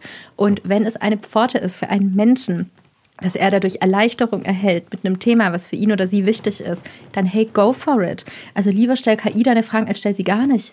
Mhm. Das finde ich wichtig. Und wenn du Scham hast und du sagst zum Beispiel, boah, ich bin da ähm, ganz anders als andere und ich habe da vielleicht einen Kink oder einen Fetisch und ich möchte mich dazu aber erstmal mit KI austauschen und dann sagt KI mir vielleicht, dass ich total normal bin, mein sowieso nicht Lieblingswort, ähm, Und dadurch passiert vielleicht irgendwas, dass jemand sagt, okay, jetzt mache ich mal vielleicht dann doch mal einen Termin aus, wenn KI zu mir sagt, das haben 63 Prozent aller, keine Ahnung, Menschen in dem und dem Alter. Klienten von Ihnen. Ja, ne, das weil du ist doch könntest, geil. äh, Ne, man kann, wenn man einen Plus-Account hat, gerade bei ChatGPT, ähm, kann man sich seine eigenen Mhm. Ja. äh, GPTs erstellen und du kannst sozusagen ein erstellen. Ich gehe mal davon aus, dass du viel Text hast und Mhm. so weiter und auch deine Konzepte etc. pp. Der in deinem Stil Mhm. auch Fragen stellt und so weiter und dann hast du so ein so ein KI-Klon, Mhm. der aber auch noch Zugriff auf jedwede Literatur etc. pp. hat und äh, du so im Zusammenspiel damit Mhm. äh, arbeiten kannst und wer weiß, was in zwei, drei, vier, fünf Ja. Jahren los ist. Und ich kann nur von meinen Kollegen sprechen. Also wir sind in der Gruppe, wir sehen uns übrigens morgen auch alle. Wir haben eine Hütte zusammen im Schwarzwald übers Wochenende. Und ähm, wir sind auch eng miteinander befreundet, so ein richtig harter Kern. Und auch meine Kollegen und Kolleginnen, die in dem Bereich arbeiten, die nutzen KI genauso wie ich auch, um da einfach auch mal eine Frage zu stellen oder ähm, einfach mit was beschäftigen sich Paare aktuell gerade oder einfach so mal um, für so einen Feedback-Austausch. Also ich finde es wichtig, dass man immer so ein Stück weit beim Zahn der Zeit dabei bleibt, dabei ist, um sich da dann auch wieder seine eigene Meinung dazu zu bilden und für die, wo jetzt vielleicht noch gar nichts damit, damit anfangen können, das ist auch okay, aber vielleicht da auch mal, vielleicht in einem Jahr oder in zwei nochmal hinschauen, ist es für mich bis heute immer noch nichts oder habe ich jetzt vielleicht so einen anderen Zugang dazu bekommen? Und oft lehnen wir jegliche Form von Andersartigkeit ab, weil das ist unbekannt, es macht Angst, Hilfe, was kommt denn da jetzt schon wieder auf uns zu? Aber da mal wirklich so ein bisschen hinzuschauen, für was habe ich denn eigentlich Angst? Also, dass KI jetzt wirklich mir meinen Job wegnimmt, sage ich, denke ich nicht. Aber ich denke eher, dass KI nützlich dafür ist, dass mehr Menschen Zugang zu meinem Job bekommen. Also ich bin bei sowas immer ähm, sehr offen und ich finde es auch wichtig hinzuschauen. Und wenn ich merke, ich habe da gerade ein Thema mit, ich möchte gerade nicht hinschauen, dann kann ich mir jetzt ja auch wieder Vorlage schreiben in drei Monaten. Ach, heute setze ich mich mal nochmal mit KI auseinander.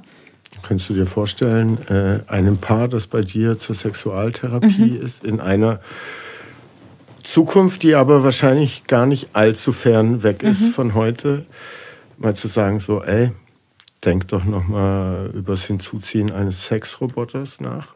Oh ja, also durchaus. Ich denke, da bräuchte ich jetzt, äh, das, da müsste ich jetzt nicht noch irgendwie in die ferne Zukunft warten. Also das ist, das ist, finde ich, also das wird vielleicht auch mal irgendwann kommen in die Richtung und wenn da alle ich habe mit happy letztens einen sind. Podcast gehört, äh, Joe Rogan, ähm, der hatte eine Wissenschaftlerin, die sich auch mit Sexualität Mhm. äh, beschäftigt da und äh, auch mal zu Sexrobotern recherchiert oder geforscht hat. Ich krieg's nicht mehr ganz zusammen. Aber die hat gesagt, in fünf Jahren Mhm. von heute sind die nahe, also kannst du mit denen nahezu ein Mhm. menschenähnliches Erlebnis haben. Ähm, mit einem humanoiden Mhm. äh, Sexroboter. Ja, und ich persönlich, ich bin immer so ein Fan zu schauen, wo ist denn gerade der Leidensdruck, wenn du jetzt da dein fiktives Paar nimmst. Der hat dann natürlich auch KI in sich. Ja. Kennt dich wahnsinnig gut. Ähm, wenn du da dann deine Textdatei oder PDF reinlädst mit all deinen Kinks, Fetischen oder was Mhm. auch immer, ähm, dann passiert das. Ja, also alles im Rahmen dessen, was für Menschen den Leidensdruck nimmt in einem gewissen Bereich und sie haben dadurch einen Zugewinn für ihr Privatleben, sage ich jetzt mal. Äh, go for it. Also im Rahmen dessen, was natürlich äh, möglich ist und auch erlaubt ist und irgendwelchen ähm, Dingen entspricht, für die wir alle stehen, sage ich jetzt mal. Also irgendwelche ähm, ja, Dubiositäten nehmen wir jetzt hier mal raus natürlich an der Stelle. Ähm, das sage ich auch. Warum denn nicht? Was auch in dem Podcast gesagt wurde, ähm, die Roboter, die aktuell da entwickelt wurden und alle, Mhm. das sind alles Roboter für Männer. Bitte was? Also das noch nicht wirklich Was? sozusagen ein Roboter, der, der, der dann. Äh, Ja, okay, also Riesenmarktlücke, sage ich, da kann man nur ähm, drauf also ich habe mich auch gefragt, weil es gibt ja Dildos, Vib- Vibratoren ja, etc. pp. Ganz klar. Ähm, aber da gibt es anscheinend noch so einen, äh, weiß nicht, Unterschied zwischen den Geschlechtern. Mhm. Ich habe das so interpretiert, also dass, dass da Männer offener sind, sozusagen mit Ja, Wir reden nicht über ein Toy, sondern über mhm. also wirklich einen äh, humanoiden ja, Sex. Das spiegelt das ganze Thema ja wieder. Wir leben ja auch in einer sehr sexpositiven Welt für Männer, also aus Männerblickwinkel. Da kannst du jetzt mal nur die Pornoindustrie heranziehen. Wie viele Frauen-Pornofilme für das eher weiblich gelesene Geschlecht sind denn da am Markt? Zu Gange, ne? Kaum welche. Und dann kannst du dir die irgendwo, keine Ahnung, mühselig suchen, wenn du nicht irgendwie jemanden kennst, der sagt, ja, du, das und das kann ich dir da empfehlen, das ist wirklich schön und auch ästhetisch gemacht. Da gibt es so einen Kontext, eine emotionale Geschichte dazu. Warum sind die Shades of Grey-Filme sowas von krass durch die Decke gegangen? Weil sie endlich mal die Frauen ansprechen. Also da finde ich, sieht man ja eine wirklich große Zielgruppe, auch eine wirklich einkommensstarke Zielgruppe, die Powerfrauen etc., die da auch wirklich Bock drauf haben. Aber die Idee dahinter ist ja trotzdem, finde ich persönlich, dass es immer mal in dieses männlich gelesene Geschlecht geht und dass man erstmal dort an dem Markt rangeht. Und das finde ich wirklich super spannend, da diesen Übertrag, was du jetzt gerade gesagt hast mit den Robotern, das kannst du wirklich eins zu eins ja auch auf unsere Pornoindustrie ähm, ummünzen, wie die Filme da aufgenommen werden, welche Rolle haben die Männer da, welche Rolle haben die Frauen da und in was für einer Welt leben wir eigentlich und wieso, was muss noch passieren, damit das quasi so ein Stück weit anders stattfinden kann, auch für ähm, Frauen, finde ich. Und das funktioniert Gibt's nur, wenn man darüber so spricht. Alpha-Frauen-Coachings, äh, weil du vorher ne, von diesen. Mhm. Es gibt da die Gegennorm, also, also ist gegen, gegen gesetzliche. Das ist eher so, finde in deine Weiblichkeit, in deine feminine Seite, in dein Frausein und das ist so die Richtung. Und ich bin da ja, also auch davon grenze ich mich ganz klar ab. Ich bin immer, es kommt auf die Person, auf mein Gegenüber drauf an. Und du kannst, finde ich persönlich, schwer immer so ja, einen, einen Sack über irgendwas drüber ziehen und oben zumachen. Menschen sind viel, viel, viel individueller, als wir denken. Wir funktionieren alle anders und sind doch sehr gleich. Aber so dieses persönliche Leben, was wir haben, das prägt uns so sehr, dass du nicht sagen kannst, das ist genau das Richtige für Männer, das ist genau das Richtige für Frauen. Es geht darum herauszufinden, was ist denn das Richtige für dich und wo denkst du, ist es das Richtige für dich und wo hast du vielleicht gerade deine eigene Brille auf und kannst nicht so genau hinschauen, was gibt es denn stattdessen noch für Möglichkeiten. Ich finde, das macht gute Arbeit mit Menschen aus, dass es wirklich komplett individuell zu betrachten ist. Du kannst doch nicht sagen, ein Paar mit einem Affäre-Kontext, nach drei Terminen seid ihr entweder zusammen oder getrennt. Unmöglich. Es geht darum, hey, wer seid ihr denn als Menschen? Jeder für sich, individuell. Und dann, wie funktioniert denn eure Beziehung? Also die dritte Person im Raum, eure Beziehungsebene. Und das sind so drei Bereiche, in die es reingeht. Und deswegen gibt es auch da kein, es gibt ja zurück zum Ex, es gibt äh, nach der Affäre wieder zusammenfinden, es gibt unterschiedlichste Möglichkeiten ähm, am Markt und Angebote, die auch natürlich wahrgenommen werden. Und das finde ich immer so ein bisschen schwierig, wenn man da dann, ja, ähm, denkt, dass ein Allheilmittel für alle Menschen passend ist. Das wäre zu einfach. Welches oder bei welchem Celebrity-Paar denkst du denn, dass äh, mal äh, eine Sitzung bei dir notwendig hätten? oh Gott, ich sag dir jetzt was. Ich schaue jetzt wieder gerade von vorne Sex and the City ab Staffel 1 habe ich angefangen und ich bin jetzt gerade in Staffel 4. Und ähm, Carrie und Big, das wäre so mein Traumpaar gewesen, wo ich gesagt hätte, hättet ihr zwei eine Paartherapie gemacht. Natürlich ist Big dann jetzt gestorben, das ist mir auch klar ähm, in der weiterführenden Staffel. Aber Carrie und Big und einfach mal ein paar Stunden Paartherapie es wäre so schön mit euch.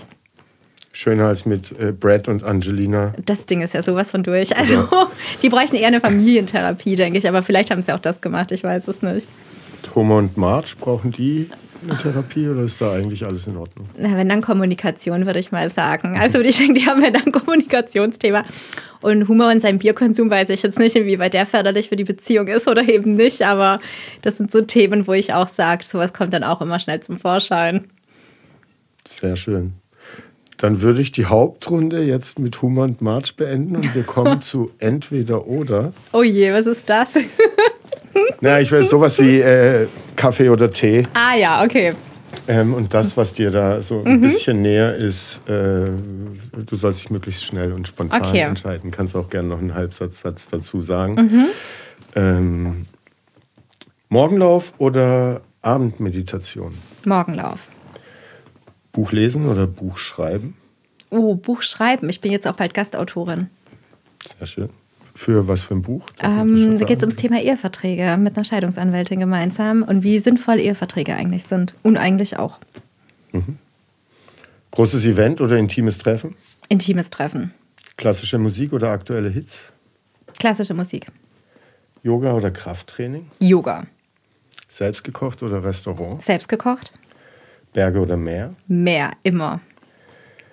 Filmabend zu Hause oder Kino? Filmabend zu Hause. Digital Detox oder ständig online? Detox, sofort. Schaffst du das? Ich habe gesehen, Ja. du bist irgendwie auch Auf alle sowas wie Fälle. Fashion-Influencerin. äh, Ja, das ist ein Hobby, was ich aber auch nicht nur hobbymäßig betreibe, sondern auch da immer wieder mal Werbung mache, aber nicht mehr so häufig wie früher. Und das ist das, was ich sage, wo ich heute meine Kreativität auslebe, was ich berufsbedingt durch dieses Marketingstudium, wo ich da einmal irgendwie falsch abgebogen bin und dann doch nicht im Marketing gearbeitet habe, was im Nachhinein ja gut war, ähm, das lebe ich dadurch aus, ganz klar. Aber Digital Detox ist unfassbar wichtig und ich kann es nur jedem raten. Sieh es als Job, wenn du dadurch in Anführungszeichen dein Geld verdienst oder hol dir Inspirationen. Das war jetzt das Thema, wie können wir ähm, rausfinden, was in der Stadt gerade Cooles angesagt ist. Aber ansonsten verrenn dich nicht. Du bist so schnell 30 Minuten da drin. Das macht, also meiner Meinung nach macht es Hast du da Regeln für dich? Weiß ich nicht. Ab 18 Uhr liegt es in der Schublade. Aber sowas von Regeln, das glaubst du gar nicht. Also wirklich, ich bin auch ganz klar der Meinung, dass dieser ständige Vergleich uns krank macht. Das ist Mhm. eine Meinung, die ich ganz stark vertrete. Es hat diese, äh, diese Dame da im Podcast, die Forscherin, hat auch gemeint, also so dieses, diese ganzen Social-Media-Plattformen und Mhm. Ja. so weiter, die äh, verknüpfen da die Hirnsynapsen bei den Kids auch anders und das Ja. verändert, verändert die Leute. Und du merkst es schon, wenn du danach mal in dich reinfühlst. Fühl mal rein, wenn du im ständigen Vergleich mit anderen bist. Welche Urlaube, Taschen, was auch immer die jetzt gerade hatten, wie schlecht es dir danach ging und wie viel besser es dir ging, bevor du das angefangen hast, gerade in die Hand zu nehmen. Spontanität oder geplante Routine? Spontanität. Podcast hören oder Podcast aufnehmen? Ja, aufnehmen natürlich. Fashion Trendsetter oder klassischer Stil? Klassischer Stil. Gruppenworkshop oder Einzelcoaching? Mm, Das fällt mir jetzt schwer. Der Mix macht's und wenn ich mich auf eins festlegen müsste, würde ich sagen Gruppencoaching. Stadturlaub oder Naturerlebnis? Stadturlaub, Social Media Post oder Livestream? Social Media Post. Handgeschriebene Notizen oder digitale Aufzeichnungen? Nur Hand. Kunstausstellung oder Konzert? Kunstausstellung, Traditionelle Therapiemethoden oder innovative Ansätze? innovative Ansätze. Früh aufstehen oder spät aufbleiben? Früh aufstehen. Fernbeziehung oder Zusammenleben? Oh, das ist schwer. Hatte ich jetzt auch beides. Ähm, auch hier wieder der Mix macht's. Oh, spontan Fernbeziehung, Selbstentwicklung oder berufliche Weiterbildung? Selbstentwicklung, Systematische Planung oder spontane Entscheidungen? spontane Entscheidung, Weinprobe oder Biergarten? Weinprobe, Buchclub oder Fitnessstudio? Buchclub, Heilbronner Wein oder internationaler Wein? Heilbronner Wein natürlich. Sehr schön. Ina, lieben Dank, war spannend, hat Spaß gemacht. Wer mehr äh, über dich erfahren will, du hast einen TikTok-Kanal, einen YouTube-Channel, Ja, Instagram. auch mit deinem Partner zusammen. Genau, die Paar- und Sexualberatung, das machen wir gemeinsam, also jeder mit Die seinen Links setze ich eigenen. alle in die Shownotes rein. Äh, der kann sich da dann nochmal informieren, auch deine Website. Und ähm, ja, geht hin, traut euch. ähm, Es kann nur helfen. Oder? Dich zu besuchen, meine ich. Ja, auf alle Fälle. Und oftmals ist Angst unser Endgegner, aber wenn wir da so ein Stück weit einen Schritt nach vorne gehen, ohne zu springen, kann sich schon wirklich viel verändern. Und vielen Dank für deine Zeit heute, Robert, und fürs Zuhören. Sehr gern. Das war doch ein schönes Schlusswort. Und dann sagen wir Tschüss. Bis zum nächsten Mal. Tschüss.